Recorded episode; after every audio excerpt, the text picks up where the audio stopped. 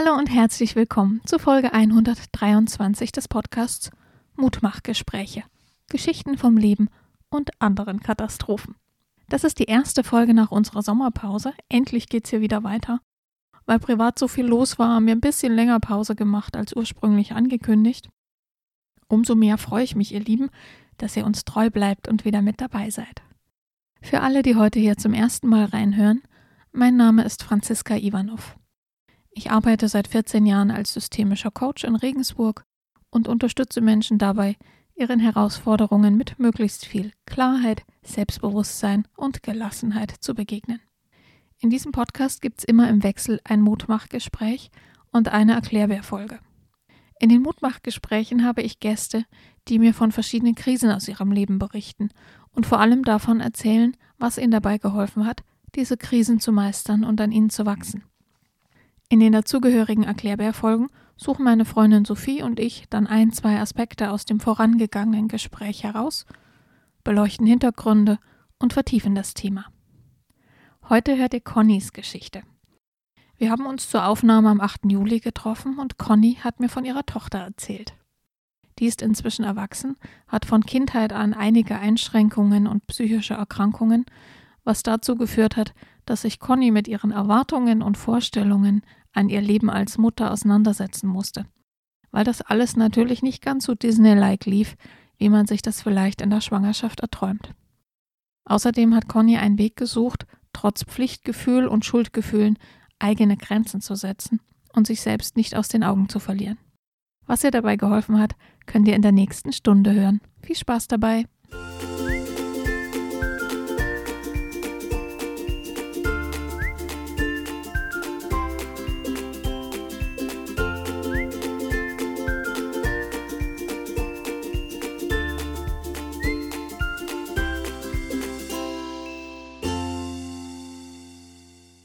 Hallo und herzlich willkommen, ihr Lieben, zu einem neuen Mutmachgespräch. Ich habe heute endlich seit langem mal wieder eine Live-Aufnahme, was mich sehr freut. Vor mir sitzt die Conny. Herzlich willkommen. Hallo. Schön, dass du da bist. Wir haben uns über Mail kennengelernt. Du warst Ja. so mutig und hast mich angeschrieben. genau. Stellst du dich mal vor, bitte? Ja, also ich bin die Conny, wohne in Regensburg, äh, bin 53 und bin ein Sophie-Fan. Jetzt hast du es schon verraten. Ja, genau, du bist die mit dieser tollen Lobeshymne, Ja. worüber sich Sophie sehr gefreut hat, auch wenn es ein bisschen schwierig war, so viel Lob auf einem Haufen anzunehmen. Okay. Du hast mich angeschrieben mit einem total spannenden Thema, was wir zu meiner großen Freude auch noch gar nicht hatten. Immer ganz viel Kinderwunsch und unerfüllter Kinderwunsch. Ja. Und bei dir hat das alles so geklappt Mhm. und war dann nicht so Disney-mäßig. Ne? Genau, richtig. Fängst du einfach an Ich zu fange erzählen? fang einfach an, ja. Also ich habe erst überlegt, ob ich von hinten oder von vorne anfangen soll, weil ähm, ja, äh, aber ich habe mich dann tatsächlich von vorne entschieden. Also wirklich bei der Geburt meiner Tochter. Ich war sehr jung, also relativ jung, 23. Und ähm, also du hast letztes Mal so einen ganz tollen Satz gesagt, nicht geplant, aber willkommen oder äh, so in der Art. Und, und genauso war es da auch. Also ich, ich war wahnsinnig glücklich in der Schwangerschaft. Das war so richtig toll. Allerdings ist da dann auch schon was passiert. Äh, und zwar meine, meine Oma, die ich so ganz toll finde, die ist gestorben. Da war ich im vierten Monat, war auf der Beerdigung, habe dann am Abend Blutungen bekommen und musste ins Krankenhaus, um eine Fehlgeburt zu verhindern. Gut, hat dann trotzdem alles weiter funktioniert. Ich habe dann sehr viel gelesen und ich habe da in dieser Zeit der Schwangerschaft so einen bestimmten Satz so für mich ähm, wie so ein Mantra irgendwo gehabt, der ganz automatisch kam. Und zwar, äh, also ich habe sehr viel, wie gesagt, gelesen, so diese Elternzeitschrift und so weiter und habe mir dann gedacht, eigentlich, es gibt eigentlich bloß einen Punkt, der wichtig ist, wenn man ein Kind bekommt. Also ich war jung und dumm. Und zwar, man muss das Kind einfach äh, aus ganzem Herzen lieben. Und dann kann überhaupt nichts mehr schiefgehen. Also, okay. Kenn ich. Darum war ich also, also ich habe da keine, ich war nicht sonderlich vorsichtig, ich, also ich war sogar bei Umbauarbeiten dabei, alle möglichen Sachen, ohne da irgendwo, ja, nervös zu sein. Habe keinen Geburtsvorbereitungskurs gemacht, war dann eine schnelle Geburt zum Glück, sehr heftig, aber schnell. So, und dann war meine Tochter da. Und ähm, ich, das war wie Erdbeben. Also es war also ich bin mir nicht sicher, ob man dieses, was du auch öfter sagst, schockverliebt, so, so sagen kann. Das passt nicht so hundertprozentig. Aber es war einfach, es hat sich alles verändert. Es war plötzlich nichts mehr wichtig.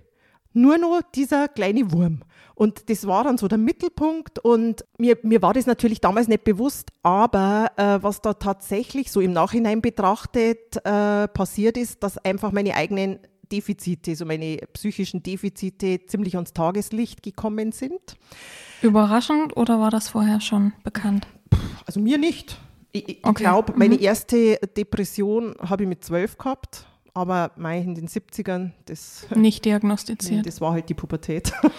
Bevor wir ins Kinderthema weiter ja. eintauchen, magst mhm. du mal noch fix erzählen, wieso die, die Umstände waren? Also warst du mit dem Papa zusammen? Ja, ähm, so. wir waren zusammen ich glaube, vorher eineinhalb Jahre oder so, genau. Und wir kannten uns schon relativ lange, weil wir waren in der gleichen Schule. Mhm. Und ähm, ja, ich, ich, war 20, er, er war 19 und dann sind wir eben zusammengekommen und ich habe zu dem Zeitpunkt bei meinen Eltern gewohnt, er bei seinen Eltern. Und äh, wir sind dann bei seinen Eltern im Haus, also in einer Kellerwohnung eingezogen was schon mal der erste Fehler war. Aber egal. Zu den Schwiegereltern. Naja. Also nichts zusammenziehen, sondern der Ort, äh, wo äh, Zusammenziehen nicht, nö, das war, das war in Ordnung. Okay. Wobei auch das habe ich mir völlig anders vorgestellt. Also mhm. da habe ich auch so Disney-Vorstellung gehabt, wie das dann ist. Und das war so völlig anders. Und also wir waren zusammen, ja. Dann, äh, er, er, hat übrigens auch sehr viel gearbeitet, das war eins der Probleme. Der hat so normale 16-Stunden-Arbeitstage gehabt, hat also als Baby ja, relativ wenig dann auch mitbekommen, außer in den Nächten, wo sie permanent geschrien hat. Ja, genau, also das war dann schon das nächste Problem. Sie war ein wahnsinniges Schreikind und mir war das nicht möglich, sie schreien zu hören. Also ich, ich habe es dann sofort, weil da gibt es ja dann diese, diese Ratschläge, ja, man muss ein Kind schreien lassen und so weiter und so fort. Und ähm, keine Chance. Also ich habe es dann halt nächtelang durch die Wohnung getragen. Und was hat es in dir gemacht? Also du bist jetzt nicht wütend geworden in der Nö, Hilflosigkeit, wütend, sondern du äh, hast panisch. Also, äh, also ist das schmerzhaft war das für mich. Also das war ja ganz schlimm. Also du bist eine von den Mamas, die mitheulen.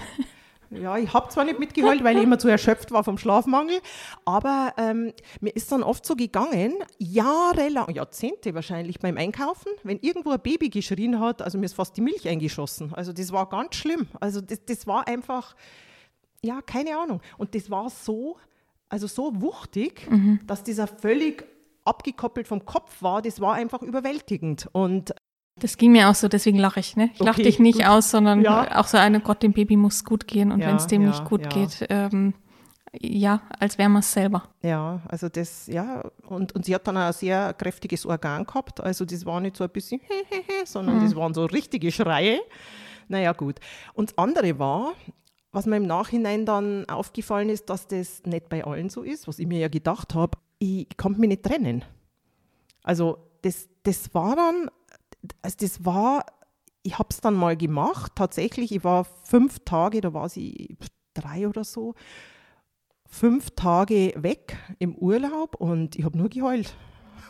Mit nicht trennen meinst du, den Kontakt zur Kleinen nicht. Mhm, ja. Genau, richtig. Also, also, oder sie bei jemandem lassen. Und sie hat zwei Omas gehabt, also von mhm. meinem Freund und von meiner, also meine Mutter, die, die sie wirklich toll gekümmert haben und die sie heiß und innig geliebt haben. Also das, das war, aber trotzdem, das war für mich ganz, ganz, ganz, ganz heftig. Fast nicht möglich. Erinnerst du dich, was in dir vorgegangen ist? Bei dem Gedanken? Mm. von ihr getrennt zu sein? Ja, das war irgendwie so eine Panik und einfach so, ähm, tatsächlich auch ein Schmerz.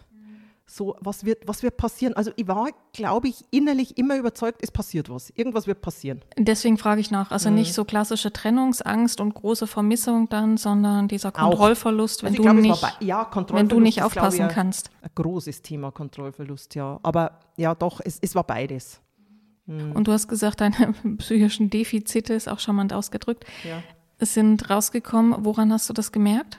Ne, das habe ich damals überhaupt nicht gemerkt. Ach, das ist nicht. ja das Problem. Das also, ist die Rückschau. Ich weiß jetzt. es heute. Okay. Genau. Aber damals, ich habe mir gedacht, okay, also es geht jedem so.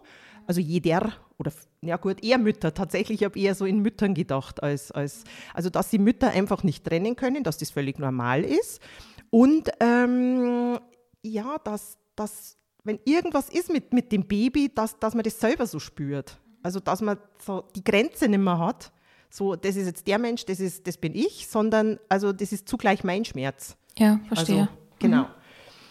Da gibt es ja dann also Sprüche, wo ich mir dann, also wo ich mich bestätigt Gefühl habe, wie dieses, wenn, äh, wie geht der Spruch, wenn du ein Kind bekommst, schlägt dein Herz außerhalb deines Körpers oder so ähnlich. Ja, ja. Gedacht, ja mhm. klar, also ist bei allen so.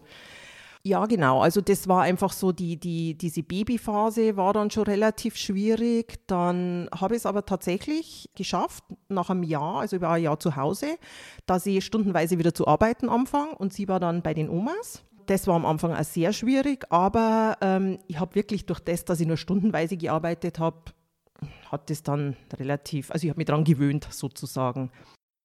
Hat es sich deine Tochter bis dahin schon wieder beruhigt, wenn du sagst Schreikind? Weil unser Großer zum Beispiel, ja. der hat auch die ersten Monate gefühlt nur gebrüllt. Ja. Bei dem war es aber schlagartig vorbei, als der mobil geworden ist, als der krabbeln Nö, und laufen konnte. Nicht. So. Es, hat, es war dann anders, aber sie ist sehr oft wach geworden nachts, schreiend.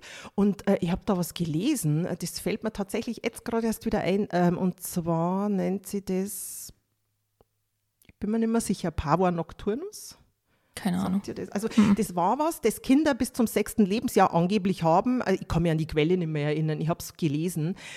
Die haben wie so eine Art Albtraum, ist aber nicht direkter Albtraum, die werden wach, schreiend und du kannst das in dem Moment da nicht anfassen, weil da schreien sie noch mehr.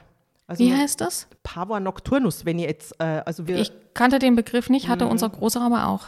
Der war, okay. der hat nicht geschlafen, der saß dann. Ja, genau. War aber nicht ansprechbar. Richtig, genau. Und ähm, so wie wir gefangen den, in dem Albtraum oder genau. so. Also das war auch sehr beängstigend. Ich habe dann einmal mit der Kinderärztin gesprochen, aber mhm. pff, ja, also und das hat sie dann später tatsächlich gegeben. Gut, dann war so Kindergartenzeit. Mir ist also jetzt ja nichts Besonderes aufgefallen, aber irgendwann dann so in der Kindergartenzeit ähm, waren so die ersten Sachen. Also ich habe mir gedacht, okay, wir machen jetzt ein Puzzle zum Beispiel oder irgendwelche Spiele. Und es war, also anfangs habe ich mir gedacht, sie hat keine Lust. Und dann habe ich gemerkt, es fällt ihr nicht ganz leicht. Also so, so einfach, selbst so die ganz einfachen Puzzles, das, das war schwer für sie. Mhm. Und äh, ja, sie war dann im Kindergarten, war immer wahnsinnig ängstlich. Also hat sie sehr, sehr, sehr schwer getan mit Kontakten. Da war dann ein Mädchen, das war ja älter wie sie und die hat so unter ihre Fittiche genommen. Und das war einerseits super, weil die haben sie sehr gern gehabt, aber zugleich hat es das natürlich auch verhindert, dass sie aus sich rausgeht. So. Und dann zu dem Zeitpunkt war ich dann selber in Therapie und habe meine Therapeutin darauf angesprochen, dass ich das Gefühl habe, irgendwas ist komisch mit meiner Tochter. Wie kam es, dass du dir eine Therapeutin gesucht hast? Da hatte ich wieder eine, eine Depressionsphase sozusagen, habe es aber nicht so wirklich, also das war meine zweite Therapie. Meine erste hatte ah, ja. ich mit 21, mhm. also vor, vor, vor meiner Tochter. Mhm. Und äh, da ist tatsächlich meinem damaligen Chef, ähm, der war Tierarzt, dem ist aufgefallen, dass was nicht stimmt mit mir. Und mir ist selber aufgefallen. Und dann hat er mich gefragt, ob ich unglücklich verliebt bin. Und dann habe ich gedacht, also, ich bin nicht unglücklich verliebt, also ich war in einer Beziehung, aber ja. Und, ähm, und dann hat er mich gefragt, ob ich vielleicht mal zu einer Patientenbesitzerin, die Therapeutin ist, gehen will. Und dann habe ich gesagt, ja. Und dann war ich da in Therapie. Und das war dann so, also es war toll. Für mich war das, also ich, ich komme aus, aus einem Elternhaus, wo das eher so ein bisschen verpönt war. Also, und wie gesagt, 70er Jahre, also das. Mhm. Also das war für mich dann so richtig eine äh, so, so richtige Offenbarung. Also so diese Therapie war ganz toll und aber ich war jung und dumm und habe mir gedacht, okay, ich habe jetzt eine Therapie gemacht, jetzt ist alles in Ordnung in meinem Leben. Ich werde nie wieder ein Problem haben, weil ich habe ja eine Therapie gemacht. und drum, als mir dann wieder schlecht ging, habe ich mir gedacht, hä, also das kann jetzt nichts Psychisches sein, weil ich habe doch eine Therapie gemacht. also ja, ja. Ähm, ich behaupte jetzt mal, ich bin durchschnittlich intelligent, aber da war ich tatsächlich zu blöd, um das zu kapieren. So. Also sei mal nicht so hart mit dir, weil ich glaube, das geht echt vielen so. Diese, diese Idee, wenn Bein gebrochen ist, dann muss es heilen ja. und wenn es geheilt ist, ist wieder ganz. Ja, und dass das okay. bei der Psyche ähnlich läuft, ich hm. glaube, dass da ja. sehr viele diese Hoffnung haben, dass man einmal was macht und dann läuft. Ja. Ja, jedenfalls war das dann so, mir ging es wieder schlecht und ich habe dann einfach mehr so durch Zufall, äh, das war äh, eine, eine nicht, nicht kassenzugelassene Therapeutin, die man dann eben selber bezahlt und zu der bin ich dann gegangen. Und das war ganz toll auch. Und irgendwann habe ich das angesprochen mit meiner Tochter, dass ich das Gefühl habe, also irgend, irgendwas ist da komisch und und sie hat dann gemeint, nö, also das ist bloß meine Überfürsorglichkeit und wenn beim Kinderarzt alles in Ordnung ist, diese, da gibt es ja diese U-Untersuchungen, dann, dann ist das auch in Ordnung. Okay, dann habe ich mir gedacht, ja, sie ist Therapeutin, sie, ja. In, in der letzten Phase vom Kindergarten hat die Erzieherin mich darauf angesprochen, dass meine Tochter motorische Schwierigkeiten hat, also Ausschneiden, so diese Geschichten, sie will nicht basteln, sie weigert sich und so weiter. Und wir sollen, naja, okay, genau, wir sollen Ergotherapie machen. Gut, dann war sie bei der Ergotherapeutin und dann kam sie in die erste Klasse und dann ging es richtig los. Ähm, das hat nicht lange gedauert. Dann hat mir die Lehrerin angesprochen, sie müssen einen Test machen, ob sie Dyskalkulie hat, also diese Rechenschwäche. Mhm. Und das war dann, ich glaube, nicht nur ein Dyskalkulietest, sondern so ein allgemeiner Test irgendwie so. Und dann war das Ergebnis, sie ist eigentlich nicht geeignet für die Regelschule, weil im logischen Bereich sie große Schwierigkeiten hat. Andererseits, eben, da gibt es ja diese Unterscheidung kristalline und fluide Intelligenz irgendwie. Aber, also, und, und im anderen Bereich, im Sprachlichen, da war sie sehr gut eigentlich. So. Und dann hat die, äh, die Lehrerin gesagt, eigentlich ist sie auf der Regelschule falsch, aber auch auf der Förderschule. Weil da ist also für das eine zu gut ist und für das, ja, ja, verstehe. Und es gibt kein kein, ähm, keine, Schul, keine, keine Schulform für sie. Ja. Bezweifle ich inzwischen, weil es gibt Montessori und vielleicht wäre das was gewesen. Aber gut, zu spät. Ich habe dann entschieden, dass sie auf der Regelschule bleibt.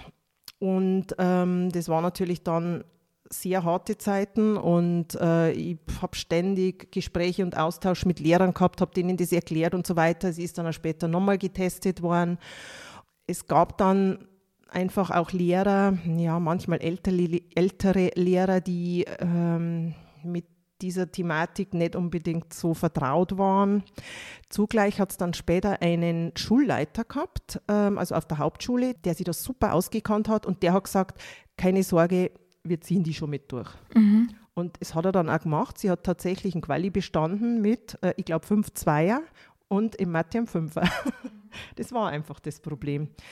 Das war aber nur die eine Seite. Die andere war, dass sie einfach von ihrer ganzen Persönlichkeitsstruktur her immer nur diese Schwierigkeiten gehabt hat, sich irgendwo einzuordnen, war wahnsinnig schüchtern, war, ja, ich behaupte mal, sie war phasenweise so ein bisschen Mobbingopfer. Mhm. Verrätst du mal noch kurz unseren Zuhörern, wie alt deine Tochter jetzt ist? Ach, das habe ich vorher vergessen, die ist jetzt 29. Ja, genau. Nur, dass ihr so ungefähr ja, wisst. Ja, ne? ist alles schon sehr lange in, in welche Richtung es geht genau. auch. Hm, genau. Dass das so die Anfänge waren. Und du redest immer von dir und du hast dich gekümmert und du hast gemacht. Mhm. Gab es den Vater noch? Ja, ja. Also Moment, den gab es bis, äh, genau, das bin ich jetzt übersprungen, äh, als sie sieben war, also Ende der ersten Klasse, äh, habe ich mich getrennt. Ah ja. Und genau, und äh, wir sind dann umgezogen. Das war natürlich für sie, also sie hat solche Sachen wahnsinnig schwer genommen. Und ähm, ja, also hat mit sicher. Also ich frage das, weil das klingt sehr nach deinem Kind, nicht eurem Kind. Ja, ja gut, sagen wir mal so. Also ich muss eins dazu sagen, ich habe ihn immer sehr geschätzt, also mhm. auch nach der Trennung. Aber ähm, wir haben uns so entwickelt. Also mhm. der eine nach links, der andere nach rechts, wie das halt oft so ist, wenn man so jung zusammenkommt. Aber er hat sich immer weiter gekümmert, im Rahmen seiner Möglichkeiten, weil er halt wirklich diese Arbeitszeiten auch jetzt noch hat. Ah ja, okay, und ähm, an, an, Wochenenden hat er sich dann gekümmert und sie war an, an ja, also an fast jedem Wochenende war sie bei ihm und da ist auch die ganze Verwandtschaft. Also das ist so ein Minidorf und äh, da ist ähm, die, die, die Großmutter, also seine Mutter und das war eine ziemlich intensive Bezugsperson für meine Tochter. Und das war ihr, glaube ich, fast wichtiger als ihr Vater. Da war dann ein Problem, dass ab meinem Auszug war ich persona non grata. Also ich habe meine Tochter hingebracht, bin wieder gefahren und äh, immer wenn sie dann zurückkam, dann hat es mir natürlich brühwarm erzählt, ähm, was über mich, äh, ja genau. Und das war auch so ein Punkt. Also das sagt ihre, ihre Großmutter, also sie hat ja immer noch Kontakt, sagt es heute noch, dass ich daran schuld bin, dass sie sich so entwickelt hat, wie sie sich entwickelt hat. Weil du dich getrennt hast. Auch. Weil ich so bin, wie ich bin, weil, also das, das hat verschiedene Gründe. Also, Charmant, aber darauf ja. werden wir ja noch kommen, ne? Auf ja, das genau, Schuldthema. Richtig. Ja, mhm. genau. Ja, und dann, genau, also wir haben uns da getrennt äh, und sie war sieben, ist dann in eine andere Schule gekommen und da hat sie eben diesen tollen Rektor und eine tolle Lehrerin. Am Anfang war es ganz, ganz schwierig und die hat es dann aber geschafft, die Lehrerin, dass sie also in den anderen Fächern relativ gut war. Nur halt Mathe und alles, was logisch war. Das war einfach, das hat nicht funktioniert.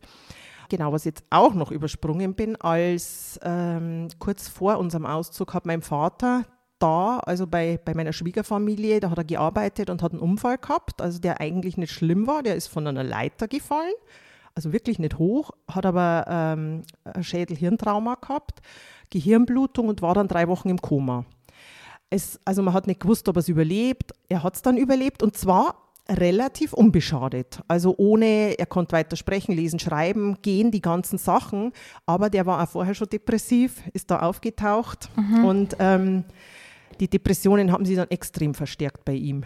Und das hat sie mitbekommen, also als der Hubschrauber da gelandet ist und so weiter. Und ähm, sie war dann auch öfter im Krankenhaus mit dabei, nicht auf der Intensivstation, da war dann immer jemand bei ihr draußen, aber sie hat das einfach mitbekommen. Und von dem Zeitpunkt an haben sie ihre Ängste enorm verstärkt. Also sie war immer schon ängstlich. Mhm. Ja, genau.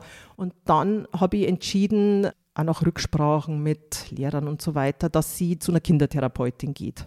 Mhm. Und da war es dann, glaube ich, zwei Jahre. Und ich war dann auch oft bei der Frau. Also ja, also sie selber ist einfach nicht sonderlich gern hingegangen, weil ich war dann im Wartezimmer, aber sie wollte einfach nicht allein bleiben. Und ja, gut, ähm, das war mal so, mal so, aber ja, irgendwann war das dann auch beendet. Und genau, nach dieser schweren Schulzeit ja, was ich vielleicht noch erwähnen sollte, äh, ich selber, also meine angesprochenen Defizite, die habe ich zu verdrängen versucht, glaube ich, ähm, indem ich mich sehr viel in Beziehungen gestürzt habe.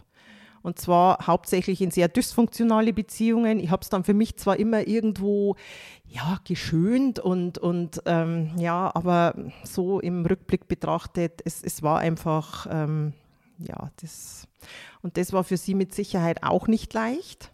Weil sie die Männer auch immer kennengelernt hat. Ja, und mhm. die haben sie bemüht, das muss man auch wirklich sagen. Also das waren jetzt nicht irgendwelche, keine Ahnung, irgendwelche Hells Angels oder sowas, das waren. ja, ja, nee, mir geht es eher darum, ja. du kannst ja auch Beziehungen führen, ohne dass deine Tochter davon ja, allzu viel ja. mitkriegt, aber die waren Nö, schon immer Teil deiner Familie. Sehr ernste Beziehungen äh, mit zwei Ehen, also und ähm, also sie haben sie bemüht, aber sie war rasend eifersüchtig und sie sagt zum Beispiel auch heute noch, nö, äh, also im Moment bin ich Single, auch schon längere Zeit. Und sie sagt auch, sie findet es toll und sie will, dass ich Single bleibe, weil sie will mich für sich haben. Das also, sagt sie heute noch so. Das sagt sie heute noch, mhm. ja. Und das war von Anfang an so. Und die hat alles Mögliche gemacht, um, um ja, sagen wir mal, die Beziehungen, natürlich auch unbewusst irgendwo. Sie konnte ja nichts dafür, das Ganze zu sabotieren. Und ich war dann immer so zwischen den Stühlen. Und der Vorteil war für mich, ich war nicht wirklich in der Lage, zu intensiv darüber nachzudenken und verzweifelt zu sein, weil ich immer am Kämpfen war, immer probieren, da zu beschwichtigen, da zu beschwichtigen. Und, und also so habe ich das Ganze versucht zu lösen. Ähm, als sie mit der Hauptschule dann fertig war, also ich habe dann schrecklich Angst gehabt, weil ich mir gedacht habe, wie wird das werden, wenn sie jetzt einen Beruf macht und was für einen Beruf und so von ihrer Persönlichkeitsstruktur. Und dann hat ihre Freundin überredet, dass sie auf die Wirtschaftsschule geht. Und dann haben wir gedacht, super, kein Mathe, noch nicht Job. Also sie hat es nur ein bisschen leichter, zwei Jahre, wunderbar. Was auf der Wirtschaftsschule, also kein Mathe? Echt? Ja. ja. Ja, das ist tatsächlich mehr so auf Büroberufe oder so, ah, einfach ja. auf, auf wirtschaftlichen Zweig okay. ausgerichtet. Gut, dann war es so, es hat ihr nicht gefallen. Zu dem Zeitpunkt sind wir nach Regensburg gezogen. Also vom, wir haben immer im, im, Land gewohnt. Sind wir nach Regensburg gezogen und das war jetzt. Da war sie dann so 14, 15, 16. 16. 16. Mhm. Das war für sie kein größeres Problem, weil die Schule war ja in Regensburg, also die, die Anfahrt war kürzer. Da sind wir dann mit ähm, also in ein Haus eingezogen mit meinem damaligen Ehemann, der nicht ihr Vater war und der im Nachhinein betrachtet, also ähm, gut, ich sage es jetzt mal nicht, aber er war nicht unbedingt der netteste Mensch, sagen wir es mal so. Und dann hat sie. Zu dir, zu ihr oder allgemein? Allgemein. Allgemein. Also er, er, der war wahnsinnig charmant, wenn es ihm was gebracht hat. Ah ja. Und er hat, also der war auch hochintelligent, muss man wirklich sagen. Der hat genau gewusst, wie man so seine Vorteile sich so rausholt. Also ein extrem schlauer Mensch, wirklich. Hm, klingt ziemlich manipulativ. Dann. Ja. Und dann, ähm, ja, dann nach einem Dreivierteljahr hat sie gesagt, nö, sie, sie, sie, kann, sie kann die Wirtschaftsschule nicht fertig machen. Und äh, das waren dann also Phasen, da ging es mir relativ schlecht. Da bin ich, wenn Sonntag dann war, Wochenende war okay und dann war Sonntag und ich lag heulend im Bett. Und wir haben unwahrscheinlich viel gestritten. Und, er ähm, und du? Oder du und deine Tochter? Äh, meine Tochter und ich, ja. Mhm ihm bin ich da zu dem Zeitpunkt schon immer ausgewichen, weil er natürlich dann immer gesagt hat, ja, du musst das und du musst jenes und bla bla bla und das machst falsch und ja, und, und ich war dann wirklich so eben gedacht, oh Gott, sie wird unter der Brücke landen und sie wird, sie wird, keine Ahnung, also ich habe, es war ganz schlimm. Ich habe unglaublich gelitten und sie ja auch, das war das Schlimme. So, und dann ähm, haben wir so überlegt, okay, was tun? Und dann war der Plan, ich habe keine Ahnung, ob meiner oder ihrer, äh, Kinderpflegeschule. Und sie liebt Kinder. Sie liebt Kinder und alte Menschen interessanterweise. Und dann habe ich mir gedacht, ja, Kinderpflegeschule, das ist das Richtige für sie. Wieder kein Mathe. Und durch, durch, diese, durch diesen Hang zu Kindern und so, äh, das ist der ideale Beruf. Ja, dann war es da in der Schule, so besonders wohlgefühlt mit Mitschülern hat sie wieder nicht. Und dann war Praktikum in, einer, in einem, wie nennt man das, mit Babys Kinderhort. Ähm, und sie kam dann oft nach Hause und hat sie erzählt, ja, und der Laurenz und, der, und die Lisa und, oh, und toll. Und ich habe gedacht, oh, das ist so süß, das ist so toll. Und dann gab es da was, das nennt sie An Angebote. Also ich habe nicht gewusst, was das ist. Da kommt eine Lehrerin und die, die Schülerin, Schüler muss was vorbereiten, also in dieser Tagesstätte mhm. oder Kindergarten oder wo man halt ist, so, so wie ein Fingerspiel oder einfach irgendwie sowas. Und das muss man dann also äh, der, vor der Lehrerin mhm. vor, aufführen. Und sie hat jedes Mal, das Beste war ein Fünfer weil sie da so nervös war und so aufgeregt und sie hat das nicht in den Griff bekommen. Und da hat es dann so Angst gehabt, irgendwann hat sie gesagt, nö, sie schafft das nicht mehr. Und dann, waren, dann kam wieder nach, ich glaube, einem halben Jahr oder so, wieder das gleiche, Bauchschmerzen, Kopfschmerzen, ihr geht so schlecht, sie kann da nicht hingehen. Und hätte bloß die Wirtschaftsschule fertig gemacht. Und ich dachte, okay, und dann war der nächste Plan in eine andere Wirtschaftsschule. Es gibt ja also mindestens zwei in Regensburg. dann war es in der anderen. Mehrere Monate. Und dann ging es ihr wieder schlecht.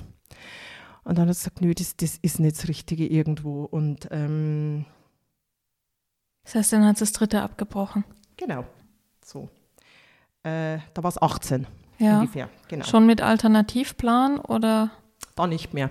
Also, nicht mehr. Weil irgendwann traut man sich ja weniger zu und noch weniger und das noch weniger. Punkt. Und dann war es so, ich habe dann, also eigentlich die letzten zwei Jahre dann immer versucht, sie zu überreden, dass sie zu einer Therapeutin geht mhm. oder zu einem Therapeuten. Gab es zu dem Zeitpunkt mit 18 dann schon irgendwelche Diagnosen außer Dyskalkulie? Nö. Nee. Und mhm. die Dyskalkulie war ja dummerweise nicht wirklich bestätigt. Ja.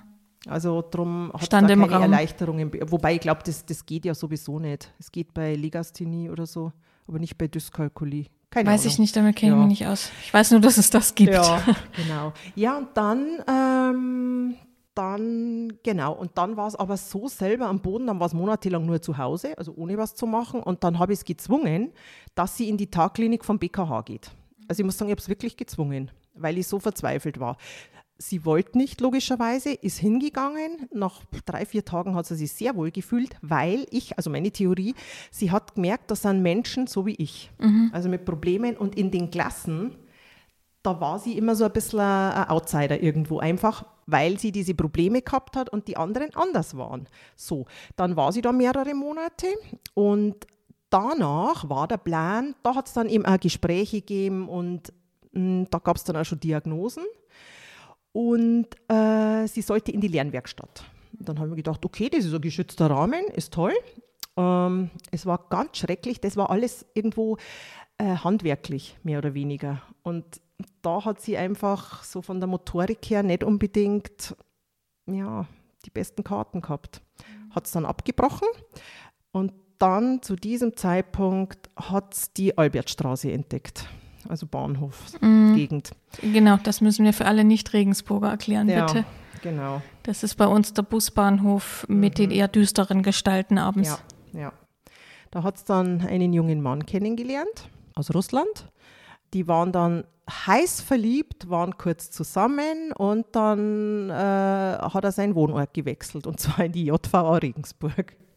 Oh, Ja. okay, verstehe. Und ähm, Er hat seinen Wohnort gewechselt. Ja. Und sie war dann allerdings noch wirklich schwer verliebt, hat ihn regelmäßig besucht, hat da eine Frau kennengelernt, die war so ein bisschen jünger als ich, die auch ihren damaligen Freund in der JVA besucht hat und die ist leider sehr speziell. Wegen was saß er?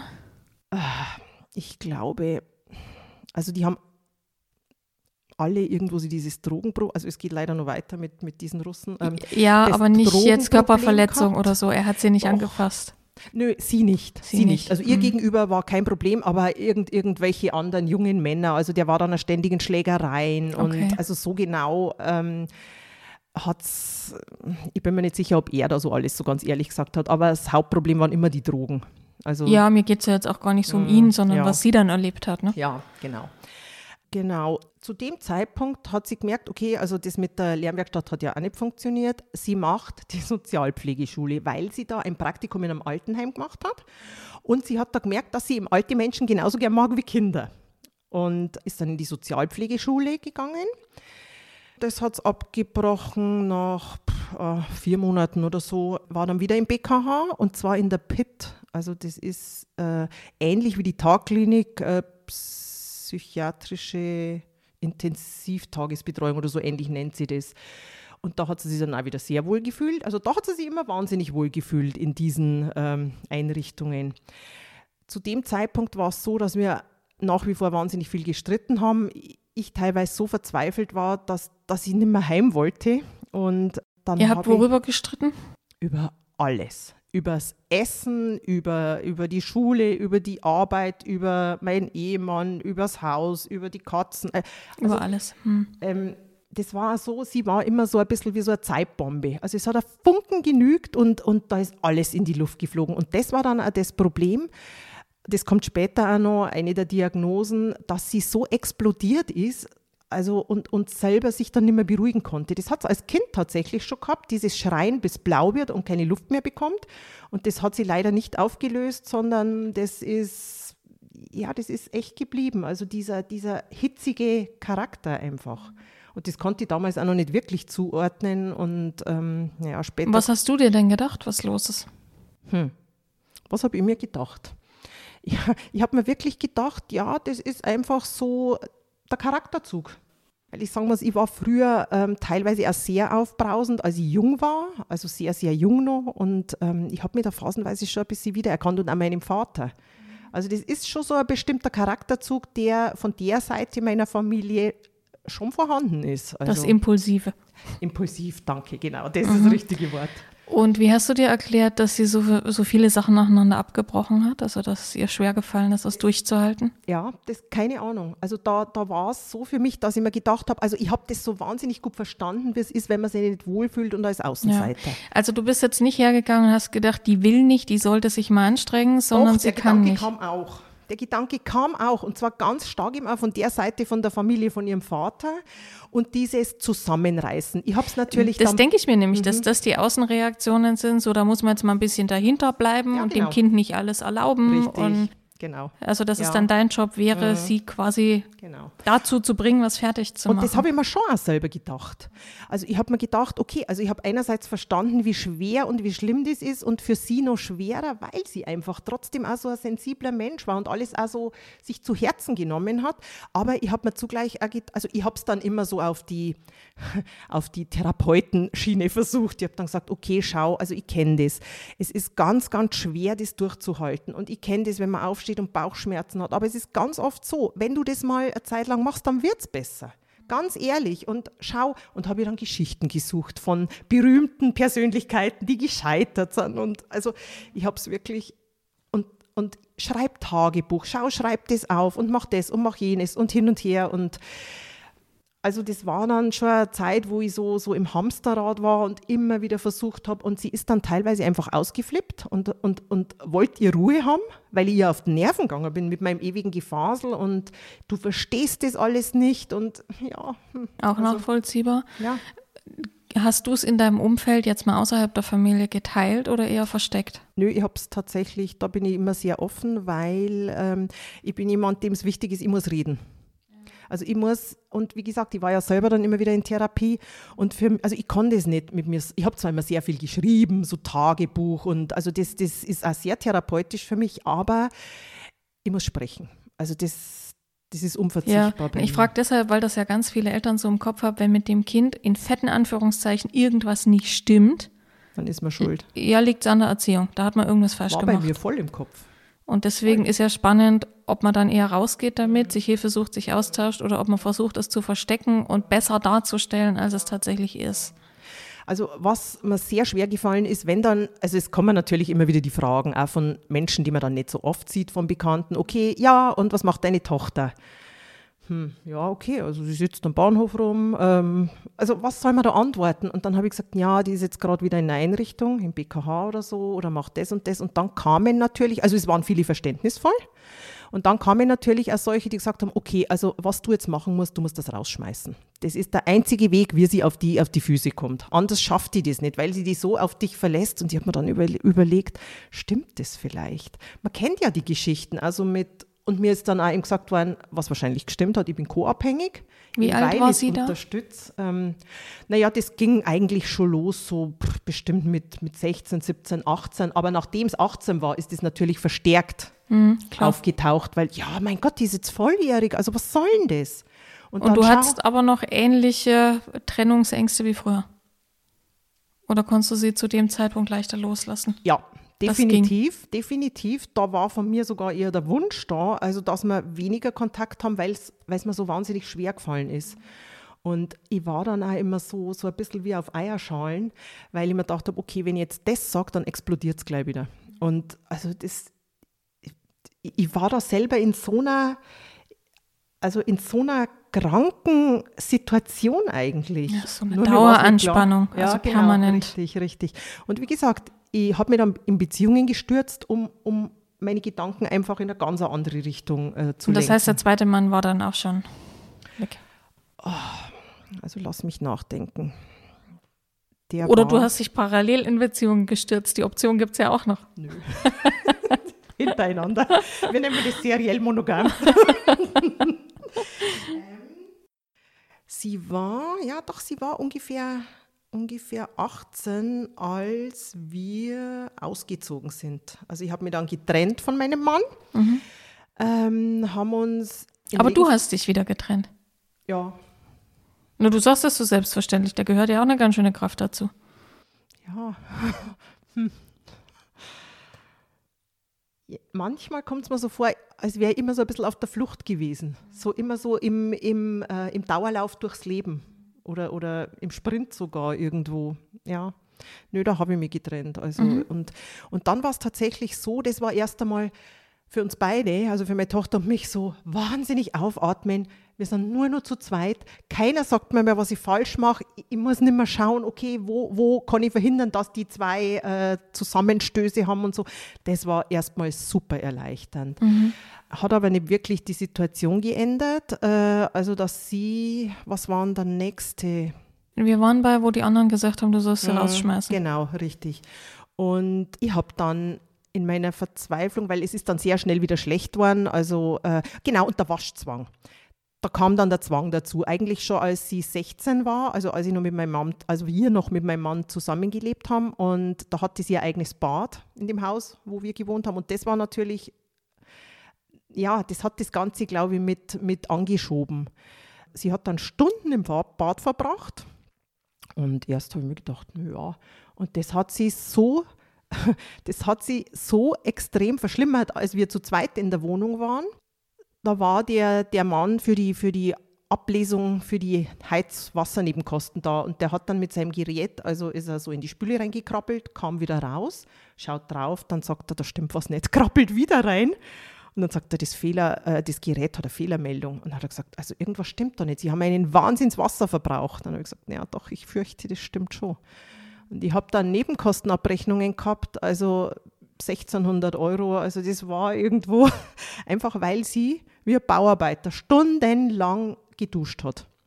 Und das war einfach dieser Zwang.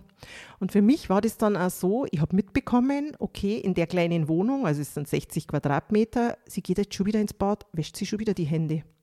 Vor drei Minuten war sie im Bad, dann geht sie wieder ins Bad und für mich war das Geräusch von laufendem Wasser, also ich, ich war kurz vor dem Durchdrehen und dann mhm. habe ich gedacht, okay, ich habe irgendwo gehört, es gibt sowas wie äh, betreutes Wohnen, so Wohngruppen und so. Und dann habe ich mit denen Kontakt aufgenommen. Da war sie dann 20. Gar nicht mehr so einfach über 18 dann, ne? Das ist der Punkt. Es mhm. gibt und ich war dann bei einer Frau und die Frau war der Wahnsinn. Also ähm, die war dann vom betreuten Einzelwohnen und da wusste ich damals noch nicht, das ist, wenn, äh, also man ist dann nicht in einer Wohngruppe, sondern man wohnt privat, entweder alleine, mit Eltern, mit Freunden, mit einer WG, ganz egal, und trifft sie mehrmals pro Woche mit dieser Betreuungsperson, die dann mit zu Ämtern geht, mit beim Bewerbungsschreiben hilft. Also nicht, dass man einen Vormund hat oder so, sondern einfach ja fast wie eine Therapeutin eigentlich, aber dann halt sehr aufs Praktische ausgerichtet. Und die Frau, bei der war es, glaube ich, insgesamt fast acht Jahre, die war toll. Also die war ein richtiger Glücksgriff.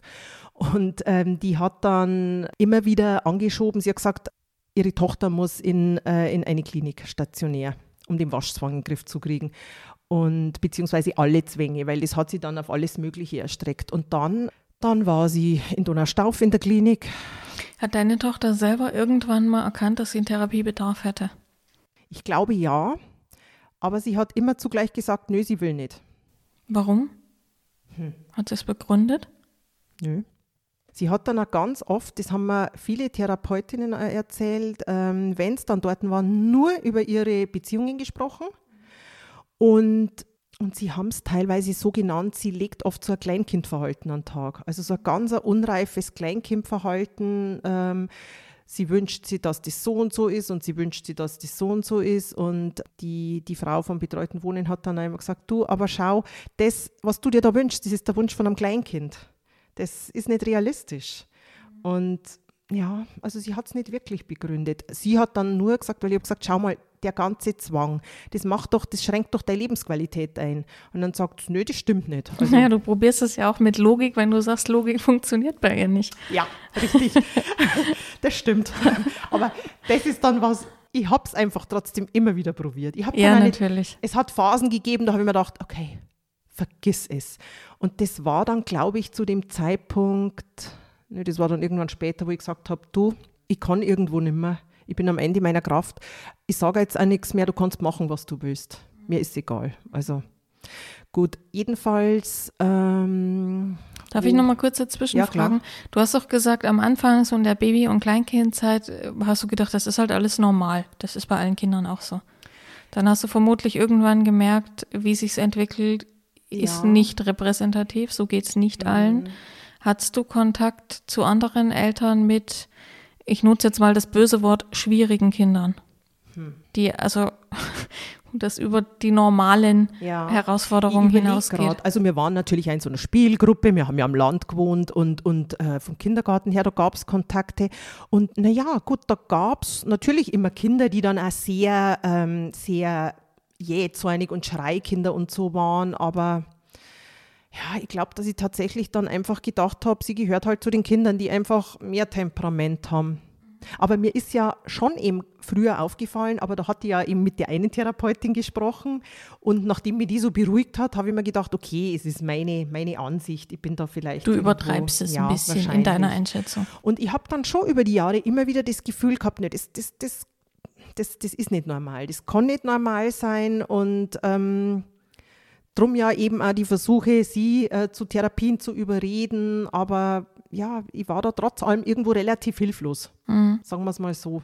Hattest du Zeit, in diesem ganzen Drama irgendwann mal zu reflektieren, wie es dir damit so prinzipiell geht? Also nicht dieser tägliche Kampf, sondern man hat ja durchaus in der Schwangerschaft dann bestimmtes, eine bestimmte Vorstellung davon, wie das so laufen wird als Familie und ja. keine Ahnung, so diese, dieses klassische Ding, oh, irgendwann gehe ich mit meiner Tochter durch die Stadt Klamotten mhm. shoppen oder keine Ahnung, mir fällt jetzt nichts ein, aber mhm. so diese Idee, dass man Bilder davon hat, wie ja. das Familienleben laufen soll und dann entwickelt sich so ganz anders. Ich glaube tatsächlich nicht.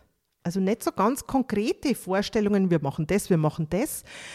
Ähm, das war tatsächlich eher so, wobei das eher so eine Art ist, dass ich alles so auf mich zukommen lassen habe. Also ich habe äh, auch nach der Schule oder so nicht die Pläne gehabt, ach, ich mache jetzt das oder das, sondern ich habe geschaut, ach, ich mache jetzt mal die Ausbildung und komischerweise überhaupt nicht.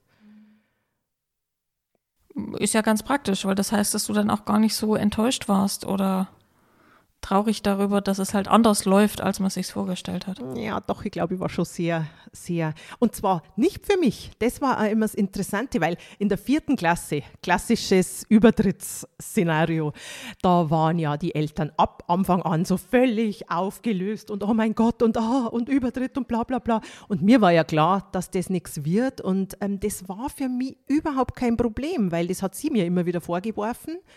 Und, ähm, Was hat sie dir vorgeworfen? Ja, dass dich das nicht gestresst hat? Nö, dass ich wollte, dass sie so, äh, so ein tolles Kind mit tollen ah, Leistungen, okay. dass sie mir nicht genü genügt und so weiter. Und die Frau vom betreuten Wohnen hat tatsächlich mal zu mir gesagt, sie hat den Eindruck von mir, dass ich extrem auf Leistung getrimmt bin. Ähm, und das stimmt für mich selber tatsächlich. Aber nicht also für deine ich, Tochter. Habe hab ich behauptet, aber ich glaube, dass man ja selbst, wenn man bewusst, also nie sagt, okay, du musst aber jetzt lernen, dass du den Übertritt schaffst, ähm, aber man vermittelt es ja trotzdem unbewusst. Ja, wobei es auch falsch interpretiert werden kann. Weißt du, wenn, ja. wenn deine Sorgen sind, dass das Kind irgendwann mit der Spritze im Arm unter der Brücke liegt, ähm, dann geht es ja nicht um Leistung, sondern ja. vielmehr um ja. Sicherheit und ja. äh, Gesundheit und was da noch alles dran steckt.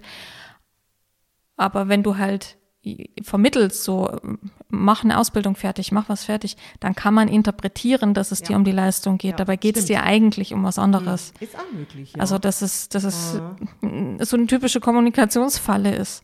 Dass man was sagt, was man auf drei Arten interpretieren kann und es wird halt dann anders verstanden, als du es gemeint hast. Mir fällt gerade eine deiner Folgen ein. Mhm. Zwar nicht mehr so ganz konkret, sondern sehr verwaschen, aber da ging es um genau das mit unter der Brücke landen. Und das war bei mir selber immer, also ich war immer, ich war keinen Tag arbeitslos in meinem Leben. Ich war immer, also seit ich 16 bin am Arbeiten und, und tatsächlich aus einer inneren Angst raus. Also ich habe mich da auch so wiedererkannt in der Folge, äh, gerade in der Erklärbär-Folge dazu, weil dieses äh, wenn man mal so schaut, Moment mal, wir leben in Deutschland, nicht irgendwo in Timbuktu. Also selbst wenn man arbeitslos wird, da geht ja die Welt nicht unter. Und ich habe das so in mir drin. Und dann hast du eine Tochter, die eins nach dem anderen abbricht. Richtig. Das ist natürlich ein Trigger auf zwei Beinen, ne? Magst du mal ganz kurz vorspulen, wie sieht es denn heute aus? Jetzt ist ja. deine Tochter Ende 20. Richtig, also im Moment ist sie in einer Maßnahme vom äh, vom so, Jobcenter, genau. Äh, das ist in Kombination mit der Lernwerkstatt. Im Verkauf, da ist so, ähm, also sie mh, hm, fühlt sich nicht sonderlich wohl, welche Überraschung.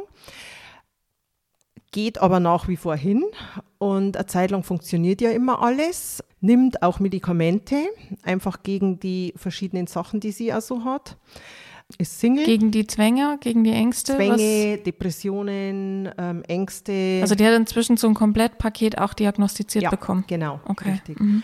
Und wohnt inzwischen in einer eigenen Wohnung. Und da muss ich dazu sagen, das war tatsächlich so ich, seit zwei Jahren und da hat sie, das war während Corona, genau, das war während Corona, da hatte sie einen Freund, der sie dann besucht hat bei uns in der Wohnung und ähm, nachdem Corona war, konnte ich auch nicht weg. Und dann hat sie gesagt, kannst du nicht irgendwo hingehen? Ich will mit dem alleine sein. Und dann habe ich gesagt, ja, wo soll ich hingehen? Und dann, dann hat sie gesagt, ich suche mir jetzt eine Wohnung. Und dann habe ich mir gedacht, ja klar, such. Und habe dann auch gar nicht, also ich habe da nicht reagiert, weil ich es nicht geglaubt habe. Und zu dem Zeitpunkt habe ich mir gedacht, es wäre das Tollste, wenn wir beide getrennt wohnen würden. Einfach weil wir immer nur diese Streits und der Waschzwang und ja. Und dann hat sie selber angefangen, sich eine Wohnung zu suchen, hat eine Wohnung bekommen, ist dann tatsächlich ausgezogen und ich war immer so, okay, okay. Äh, Krass. Äh, das gibt's nicht, das gibt's nicht. Und so bestimmt die Arbeitskolleginnen und Kollegen von mir haben gesagt, und ist sie nur in ihrer Wohnung? Und ich gesagt, ja, sie ist nur in ihrer Wohnung. Mhm. Weil ich habe gesagt, es kann genauso gut sein, dass wir jetzt diesen ganzen stressigen Umzug machen und nach zwei Wochen kommt sie zurück. Also ist nicht passiert. Inzwischen sind es zweieinhalb Jahre tatsächlich, genau. Mhm. Und, ähm, und Sie kommen klar in Ihrer Wohnung? Ja, sagen wir mal mit viel Unterstützung von mir.